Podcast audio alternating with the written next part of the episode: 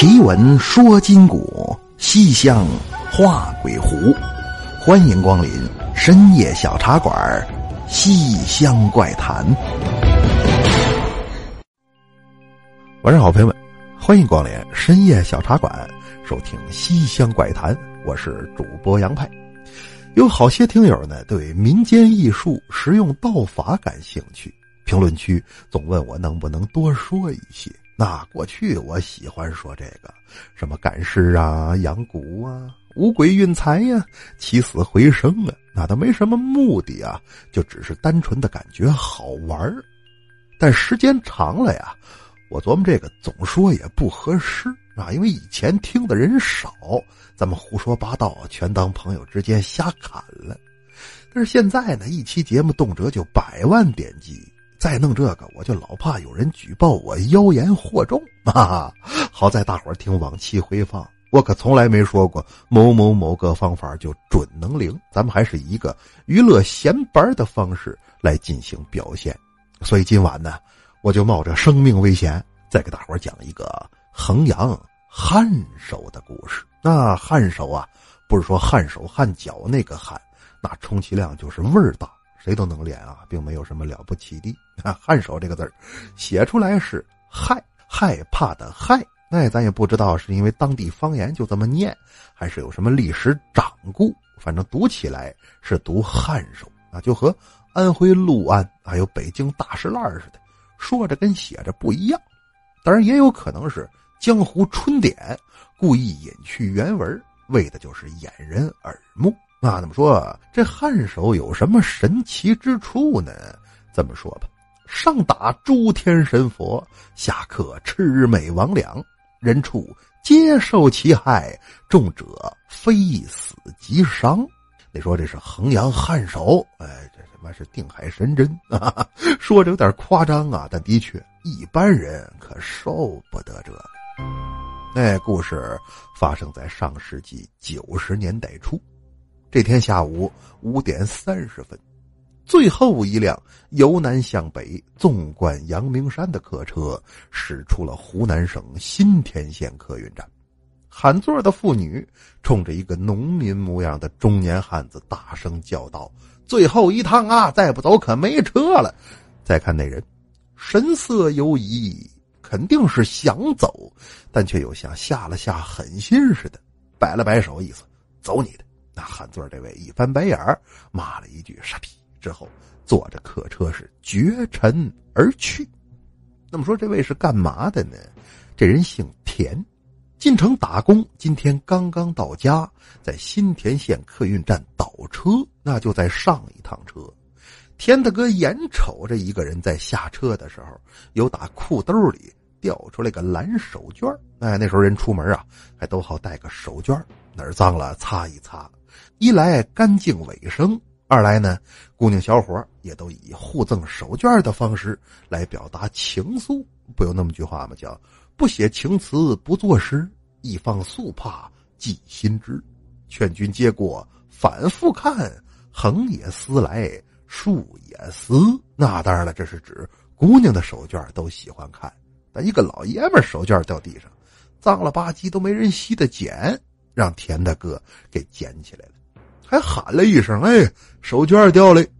但这人没听见，大不流星，转眼就没影了。赶等田大哥把手绢打开，才发现那里头竟然包着五张刚发行不久的百元大钞，这钱可不少啊！他在外头辛辛苦苦干了半年多，才攒下两千来块钱，所以一看这个挺着急的。可再往外追，找不着人了。于是，本来中午就该坐车回家，田大哥这生生等到五点半，最后一班车都走了，也没能等来失主。那说怎么不交给客运站失物招领处呢？那那个年头啊，人们普遍对搞客运的这些人缺乏信任。你看喊座那位为什么翻白眼儿？这钱也就是掉地上让田大哥捡起来了。但凡要掉车里，那就得打起来。怎么呢？按照人家的规矩，掉谁车里就归谁。所以钱要交给他们，那就彻底闷得儿密了。那天大哥在这又站了一个来小时，这会儿眼看着七点，天都快黑了，他才叹了口气儿，在夕阳余晖的映衬下，是步行回家。心说呀，我先回去，五百块钱也不是个小数，他丢钱了，准得贴寻物启事，到时候呢再还他也不迟。那客运站离田大哥他们家呀，有个四五十里地的山路。虽说不远，但走到一半儿天也就早已经黑透了。看着道路两侧荒山孤冢，盈盈鬼火闪现，枝高叶茂，难寻星光半点。田大哥这心里啊，多少还有些瘆得慌。哎，好在没过一会儿，路边上有一老头也在这边抽着烟的边往前赶路呢。田大哥赶紧追上去：“大爷，咱俩搭个伴儿。”哦哦，好，好，好啊！他这才算是找着个人来壮胆儿。二人边走边聊，老头问：“家住哪儿啊？”“啊，我住陈家岭。”“陈家岭，你们村长是陈老三？”“陈老三？”“，他大名叫陈玉福。”“这我还真不知道。我这几年呢，老在外头打工来着，打工打的村长都不认识了。他儿子叫陈立本跟你岁数差不多。”田大哥说：“您说那人我是真没听过，我是北山陈家岭，我说的就是北山陈家岭啊。反正这一道俩人说话就满不挨着，最后田大哥都不搭茬了。您说您的吧，我这就听着，哎，至少有个人在旁边，不至于害怕。就这么走了一个多小时，老头突然停下了脚步，跟田大哥说：‘你接着走吧，我到了。’那，田大哥左右看了看，您到哪儿了？”这也没路啊！老头一指道边那不是路吗？顺着手指的方向，田大哥俯身细看，才瞧出来，这路边上还真有那么一条羊肠小道。心说这是哪个村啊？这么快就到了，我还得自己往前走。老头倒也没着急下去，而是看了看田大哥，之后问道：“你是不是不太敢走啊？”田大哥说：“啊，我平时不怎么走黑道，今天得亏有你，要不然我得吓死。这还剩好几十里地呢。您看您到了，哈哈。既然不敢走，你怎么还这么晚赶路呢？”田大哥说：“别提了，我捡着点东西，等失主来着，把自己怎么捡钱、怎么错过车给讲了一遍。”那老头听完问田大哥：“你说那手绢是不是蓝底儿白花，上头印着一颗腊梅？”田大哥说：“怎么着？您丢的呀？我还真没注意啊！您等我看看。”他这翻出手绢，打开再看，果然是蓝底儿白花，印着颗腊梅。您瞧瞧，这多巧！我等了一下午啊，咱俩在这儿遇见了，赶紧给您吧。啊，老头接过钱说：“这还真不是我丢的啊，这是我儿子丢的。但既然遇见了，我就先收着，还得替他谢谢您呢。别谢了。”能找着失主，就算了我一桩心事。大爷，您回吧。不行，再往前走啊，是这山里阴气最重的一条路，让你就这么直接穿过，到家之后就算没事也会大损阳元。孩子，你伸手。田大哥说：“干嘛呀？”这把手往前一递，只觉得老头啊，用手指在他掌心刷刷点点，之后说：“一会儿回去的路上。”但凡有什么让你害怕的东西，你就直接用这只手招呼他，保管你百无禁忌，是平安抵达。但是到家之后，你千万要记住，得洗洗，而且必须用河水，不能是井水。说完话，这人头也不回，是径直离开。那再说田大哥，借着微弱的月色看了看自己的手心好像和往常没什么区别呀。得嘞，老头啊，可能是会点门。这既然有人给我壮胆儿，那我也没什么可怕的了。我这是化骨绵掌，不行，这不是好人练的。那我这是玄冥神掌，还不如那个呢。哈哈，他这就伸着手，边比划边往家走。一路上啊，虽说夜黑风高，却也没发生什么特别的异样。到家之后，老婆孩子都已经睡着了，听见田大哥又是舀水又是洗手的，这才醒过来。孩子一看爸爸回来了，也非常高兴，爷俩亲近，是夫妻谈心。嫂子说：“你怎么回来这么晚呢？”田大哥说：“我干好人好事了呗，把自己怎么捡钱等失主。结果路上巧遇失主他爹的经历，给说了一遍。哎，那老头有意思啊。他说：咱们村的人，我的一个都不认识。说咱们村长叫陈玉甫，谁是陈玉甫？不知道是吧？我也不知道啊。还说陈玉甫他儿子叫陈立本儿。媳妇说陈立本我知道啊，那不村长他爹吗？这两天正过七十大寿呢。”家里有钱呐，给咱们全村都通了自来水，以后就再也不用去河里打水了。那说完话，娘俩进屋睡觉，留下田大哥站在当院，心里是一阵阵的翻腾。第二天一早，田大哥本想睡个安稳觉，但是没到八点就被田大嫂的叫声给惊醒了。儿子呀，你可怎么回事啊？老天，老天呐！天大哥翻身就起来了，怎么回事？你快瞧瞧吧！这孩子早晨我叫一遍，他还应了两声。我心说那就再睡一会儿，但是现在再叫，你看看不动了。哎，果然小孩虽然气息均匀，但却无论怎么拍打都毫无反应。天大哥心说：我昨晚就感觉要不好，怎么呢？老头嘱咐我到家洗手必须用河水，不能用井水。我们家没有水井，向来吃的就是河水。但正赶上村长他爹过寿积德，造福乡民，给通了自来水了。我不知道，所以昨晚洗手的水就是井水。自己跟儿子玩耍，难免拍拍打打。莫非是那化骨绵掌起作用了？田大哥说：“媳妇儿，你把他裤子脱了，我看看。”两口子褪下儿子秋裤一看，果然在那屁股上发现了一只掌印儿。现在怎么办？街坊四邻的问吧，说孩子昏迷不醒，谁知道这怎么回事村里人七嘴八舌，那肯定说什么都有啊。这个说是。茅山秘术五雷掌，打人人伤，打鬼鬼亡啊！那个说是拍花的迷药摄魂香，闻者听话，骨软筋长。反正说来说去也没闹清楚到底是怎么回事最后还是田大嫂子想起来了，说既然那个老头知道陈立本，那说明两家有交情，咱赶紧呐问问村长去吧。这儿刚往出走，村长搀着老爹就进来了。早起就听说了老田到家，孩子犯病。那敢等进得门来，把昨晚的经历一听，村长他爹说：“这孩子呀，中的是衡阳汗手。”大夫人赶紧去绣竹山请古师傅。啊，没过一会儿，古师傅来了，掀开被子一看，我的个天哪！这小孩整个下半身全都紫红一片。若非各中高手，难有此番作为呀！说着话，又是点穴，又给放血，那具体怎么弄的，咱不知道啊。反正折腾了足有小半天儿孩子才转危为安啊！田大哥过来跟人客气，给你们添麻烦了呀！也怪我昨天没听清楚，让用河水洗手，我使的井水。对了，那钱老爷子给你了吧？古师傅说什么钱？就你昨天在客运站丢的那五百块钱呢？哎，你怎么知道我丢钱了？田大哥说：“昨天我为等你，连车都没赶上。那又把之后怎么遇见老爷子，怎么还钱，然后往手上画画，给讲了一遍。这一下可轮到古师傅傻眼了。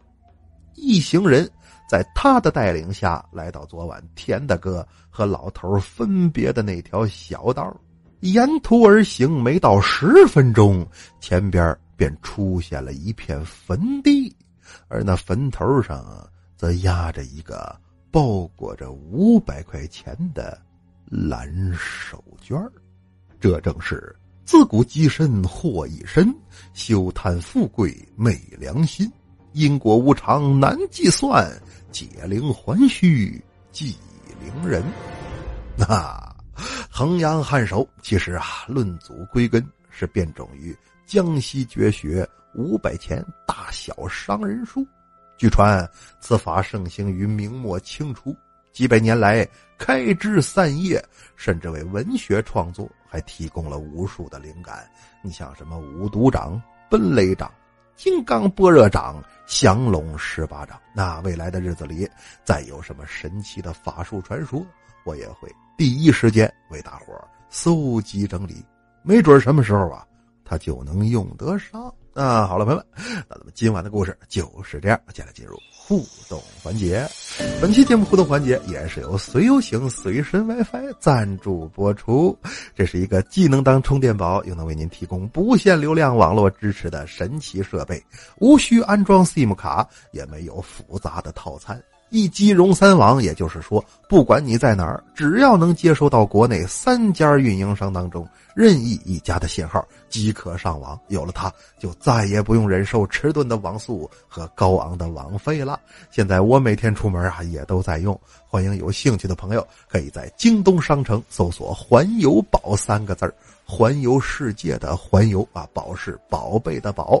京东商城搜索。环游宝即可购买。另外呢，有想代理经营的朋友，也可以拨打电话零幺零五幺六六幺幺五八来进行咨询啊。号码是零幺零五幺六六幺幺五八。感谢各位。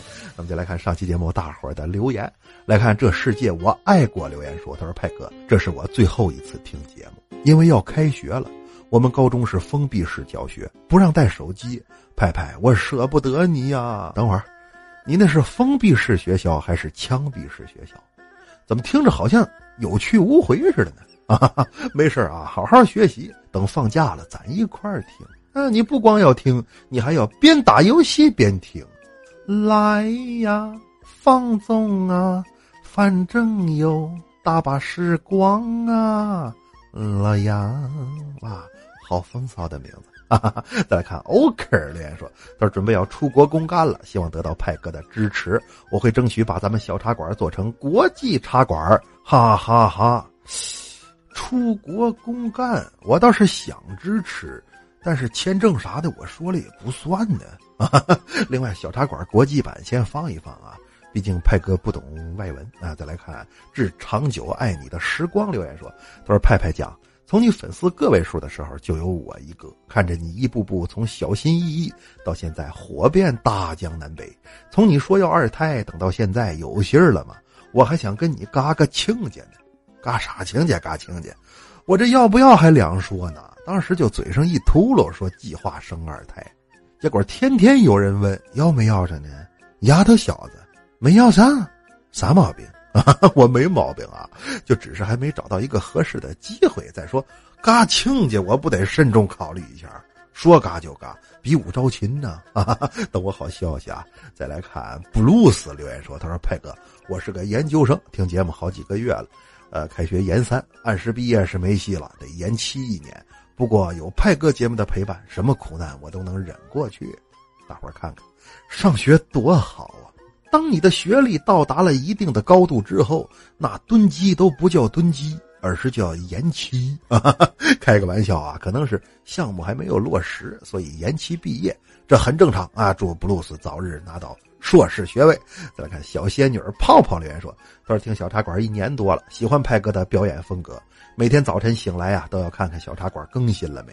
现在已养成了习惯。”一个人在异乡闯荡，难免迷茫无助。感谢派哥的陪伴，希望小茶馆越来越红火，也希望派哥越来越好。真的有很多人喜欢你，需要你。哎，需要我都是其次，大伙儿其实更需要的是小茶馆能一直存在。啊，需要有一扇不畏风尘的门为你而开。自打开播到现在啊，有人通过节目交到了朋友，找到了挚爱。甚至前段时间还有听友他们家孩子得病了，遇见个好心人，就因为都听小茶馆说那我帮帮你吧，给安排了医院。就这份缘分，别说网络了，现实生活中又有几个人能遇得到呢？这正是一寻无价宝，难得是西厢。所以咱们一块努力吧，那让小茶馆。越办越好，哎，那么书也讲完了，水也喝干了，是时候跟大伙儿说晚安了。您可以在新浪微博和微信公众平台搜索关注“深夜小茶馆”，关注主播动态，或者添加我的私人微信“深夜小茶馆”五字首字母加上阿拉伯数字九来与我交流探讨。感谢各位，更要感谢随游行随身 WiFi 对本期节目互动环节的大力支持。想要高速上网不限流量，欢迎大家京东商城搜索“环游宝”，环游世界的环游，宝贝的宝。京东商城搜索“环游宝”即可购买啦。好的，朋友们，奇闻说今古，西厢画鬼狐，感谢光临深夜小茶馆，收听西厢怪谈，我是杨派，咱们下期见。